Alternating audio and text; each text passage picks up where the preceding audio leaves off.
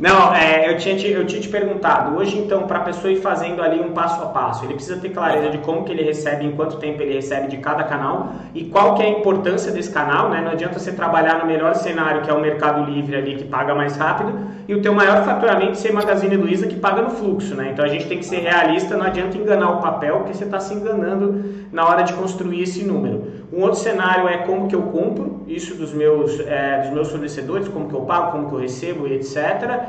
E aí que ideia e custos da empresa de maneira geral que ele precisa saber do dia a dia dele. É importante ele ter clareza disso, que quais que são os principais que ele tem que ter na mão.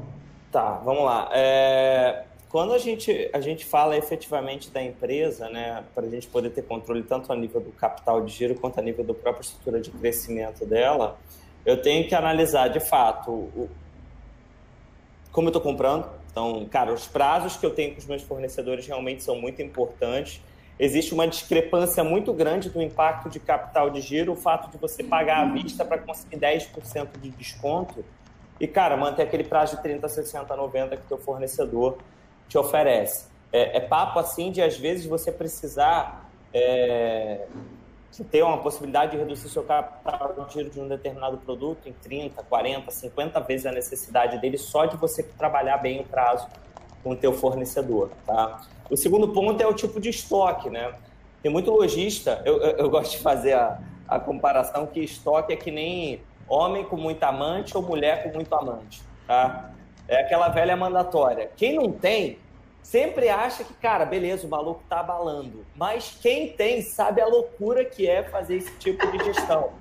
Então, assim, quando você tem muito estoque, de fato, vira uma loucura a tua vida, né? Mas quem não tem muito estoque, você fala, pô, olha o tamanho do estoque daquele cara ali, daquela mulher ali.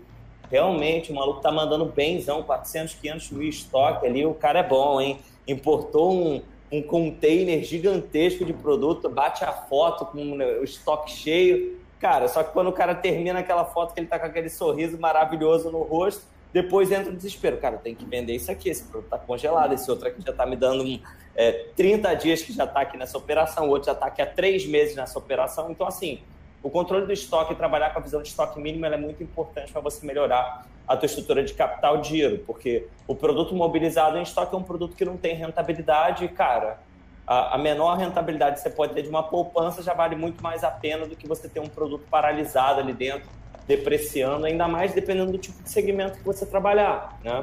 Sei lá, tipo, quem trabalha com tecnologia ou trabalha com produtos eletroeletrônicos, sabe que uma curva de um produto no estoque é de 18 meses. Se você tentar vender um produto de tecnologia ou né, um computador, um eletrodoméstico, tá mais de 18 meses no teu estoque, cara, é um risco gigantesco por conta de defeito, enfim, você tem diversos problemas ali que entram dentro do negócio que você pode acabar tendo uma curva de depreciação que vai dar um problema para o teu negócio, né? Sim.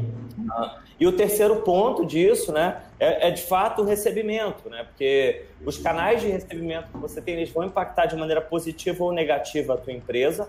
Só que é o que eu gosto de dizer. Ah, Marcelo, existe um, um, um capital de giro que é o capital de giro objetivo principal da empresa? Não.